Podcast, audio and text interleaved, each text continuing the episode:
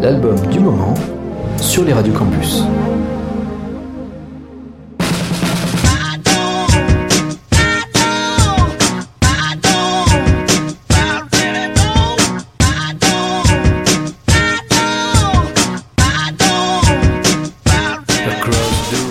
Bonsoir à tous, alors ce soir je suis à la boule noire, c'est à Paris et je suis en compagnie de Futuro Pello, bonsoir. Bonsoir euh, Radio Campus. Ton nom complet c'est Futuro Pello, les futurs cheveux pour un homme qui n'en a plus. Est-ce qu'on peut en déduire qu'il y a un complexe par rapport à la calvitie ou que tu as quelque chose à nous dire par rapport à ça? Alors j'avais pas l'impression d'en avoir un, mais en même temps quand je regarde un peu la, ma discographie, euh, en effet j'avais fait un projet qui s'appelait euh, Sportes, en fait c'est un projet de chansons en arabe et en français, et l'album s'appelait Fartas qui veut dire chauve en arabe, tu vois. Ça c'était déjà en 2000 en 2002.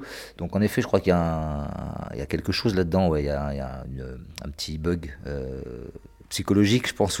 Ouais. J'ai perdu mes cheveux à 18 ans, tu veux, donc euh, ça, ça marque quelqu'un quand même, tu vois. Dans toute l'imagerie qui accompagne euh, ton travail, tu as un personnage qui revient à chaque fois, c'est Monsieur Bush. Qui est-ce? Et Monsieur Bush, c'est quoi? C'est une sorte d'avatar, c'est un personnage qui est né J'étais en Espagne, une période un peu compliquée, je, je sais pas, c'était un personnage, comme ça j'ai griffonné à ce, ce personnage-là qui avait ni yeux, ni, euh, ni expression, la seule expression qu'il avait c'est une expression un peu dégoûtée de bouche, comme ça, tirée vers le bas, et, euh, et c'était c'est exactement ce que je ressentais sur le coup, je me suis dit, c'est marrant, euh, ce coup-ci l'expression passera pas par le regard, mais ça va passer par, euh, voilà, par une expression de buccale, quoi. Et euh, j'en ai fait un personnage un peu monstrueux, comme ça, qui se balade dans des mondes, dans, dans notre monde, en fait, et en fait, quelque part, c'est un peu moi à certains moments, puis je m'en détache. Enfin, ça, ça aide aussi à faire voyager le projet, être un peu, euh, avoir une identité un peu, un peu forte comme ça, euh, que tu reconnais tout de suite et qui peut être détournée d'ailleurs, parce que euh, sur plusieurs clips, il a été repris en animation en carton, il a été repris par une boîte de plastique Horse, une boîte anglaise qui a fait les deux derniers clips de l'album, et ils ont, interprété Monsieur Bush à leur manière, et je trouve ça vachement bien, ce, le fait que ça puisse être détourné comme ça, de façon différents styles, que les gens se l'approprient, mais que ça reste ce personnage-là très reconnaissable. Quoi. Pendant trois ans, tu as complètement arrêté la musique, tu t'es concentré sur le dessin. Pourquoi euh, cette pause-là Tu avais besoin de prendre du recul ou la musique te correspondait plus à ce moment-là dans cette partie de ta vie? Bon, c'est pas pendant trois ans, c'est pendant une année pleine, je crois. Euh, c'était la fin de Sporto Cantes, c'était un peu dur, malgré que ce soit ma décision euh, et que c'était une décision assez irrévocable. C'est-à-dire que je, savais que ça en était fini de Sporto Cantes, mais parce que ça avait duré 15 ans, qu'on avait sorti quatre albums, on avait fait deux grosses tournées et voilà, j'avais j'avais été au bout et euh, mais malgré tout, le fait d'arrêter ce projet-là, c'était quand même un, choc quoi. Et j'ai euh, j'ai tout d'un coup une sorte de je sais pas, comme si j'avais épuisé tout mon potentiel musical et que j'arrivais plus ni à en écouter, ni à en créer, ni à ni, lire sur la musique. J'ai vraiment eu besoin de passer à autre chose, une autre expression. J'ai du coup je me suis dit tiens je vais poster un dessin par jour sur les réseaux sociaux pour me donner un but comme ça journalier. Et du coup, je me suis remis à beaucoup, beaucoup dessiner. Mais moi, à la base, je dessinais euh, beaucoup déjà petit et j'ai fait une école d'art. Donc, je, c'est vraiment quelque chose que je, qui, familier. Donc on parle d'art visuel et euh, en lisant, euh, lisant ta bio, il y a un élément qui m'a rappelé de grands souvenirs. C'est un peu comme une Madeleine de Proust euh, pour moi qui grandit à la fin des années 90 et début 2000. C'est que tu as participé à la conception des, du décor des minicums. Comment ça s'est fait? Mais carrément. Bah, il se trouve que le chanteur de mon premier groupe dans les années je sais pas, 80, 82, 83, qui était un groupe de rockabilly euh, qui s'appelait Wanderers, c'était euh, mon pote Laurent, Laurent Almosnino. Et Laurent, il était euh, chanteur du groupe. Et quand je suis parti moi en Angleterre euh, en 86, je suis resté 5 ans.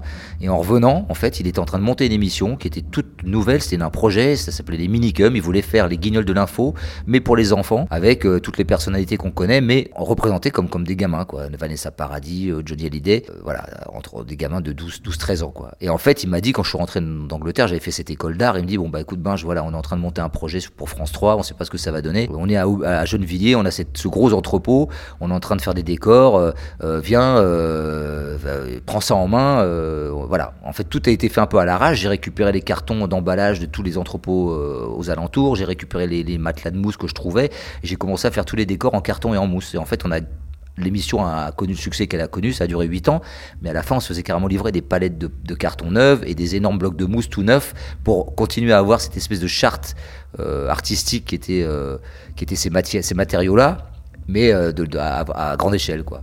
Donc maintenant on parle des arts visuels et on va voir un peu la musique. Cet album à Bigger Splash c'est le, premier pour toi, euh, en solo du moins, c'est le, grand saut. Euh, hormis le côté solitaire de l'exercice, qu'est-ce qui change par rapport aux autres albums, notamment avec Sporto que tu avais pu faire avant? Bah euh, le temps, le temps, je pense la, on va dire la maturité, c'est un peu cliché de dire ça, mais oui, parce que maintenant j'ai 53 ans, c'est un peu une autre façon de d'aborder la mon expression à travers la musique, c'est-à-dire qu'avec Sporto Contest c'était très très euh, comment dire instrumental, euh, euh, beaucoup de samples. on, a commencé à mettre des voix dessus à partir du troisième album, donc c'était déjà dix ans après le début du groupe. Et en fait, quand tout ça, ça s'est arrêté, j'ai vraiment cherché un moyen d'expression. Il fallait que je trouve autre chose. C'est-à-dire que je suis parti dans plein de directions différentes, artistiques, musicales. Et puis je me suis un peu perdu avec des collaborations diverses et tout ça. Et en fait, je me suis retrouvé finalement revenant à ce que je savais faire avec Sporto c'est-à-dire tout, ce que je faisais, les mélanges avec les samples et tout ça.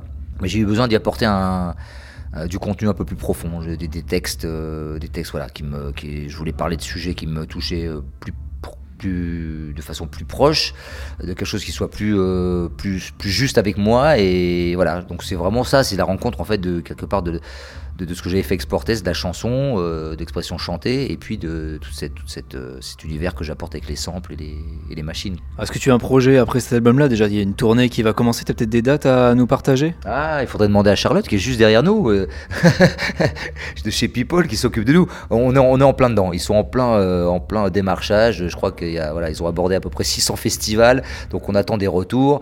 il y aura très certainement une tournée qui va commencer, tourner des clubs à l'automne prochain. Pour l'instant, c'est un peu le début. On lance la machine, on voit un peu comment ça marche, les associations de musiciens, qu'est-ce qui fonctionne, qu'est-ce qui fonctionne pas. Enfin, c'est un peu un laboratoire là. Donc tout ça, c'est en, mise en route en fait. Et on, voilà, on va, on va voir avec le avec l'histoire que qu'aura l'album. Bon et toi après que comme projet est-ce que tu as d'autres albums en tête? Est-ce que tu as d'autres j'en sais rien des dessins de, de l'art euh, en général?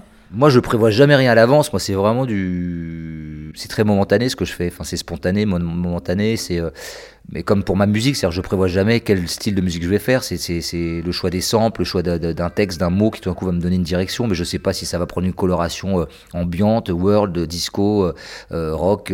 voilà. Donc, ma vie, elle est un peu comme ça. Bah, j'ai une vie de famille aussi. J'ai trois enfants, donc tout ça, ça, ça fait, bah, ça, voilà, ça, ça vous donne aussi des, des directions, des des, une sorte de, je sais pas, de chemin un peu comme ça, avec des enfants qui grandissent, euh, vous, votre carrière, comment tout ça, s'accorde, votre femme, euh, la vie quoi.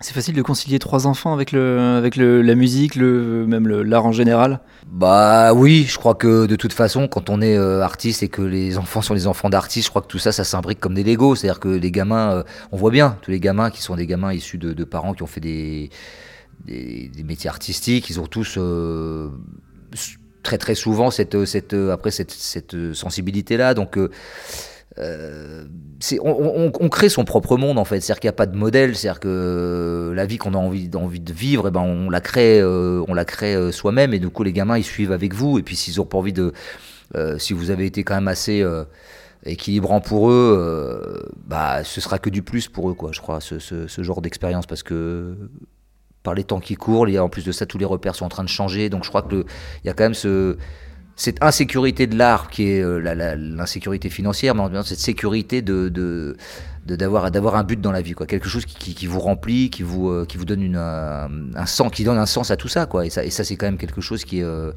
qui a presque un luxe en fait donc euh, on est euh, à quelques heures à peine de ton concert à la Boule Noire euh, à Paris. Comment tu te sens? Dans quel état tu es? Est-ce que tu veux en découdre? Est-ce que tu es content du son qu'il va y avoir ce soir? Est-ce que Comment, tu te sens? Je, Écoute, là, je me sens plutôt bien. Je sais pas du tout, en fait.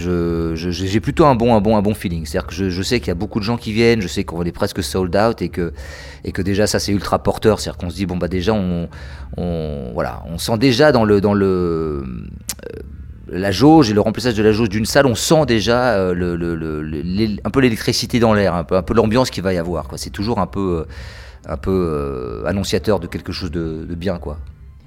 Eh ben merci, Futur Pello, on te souhaite le meilleur. Merci à toi pour ce bel album, Bigger Splash, en écoute sur les radios campus. Bon concert ben, Merci beaucoup. Hein.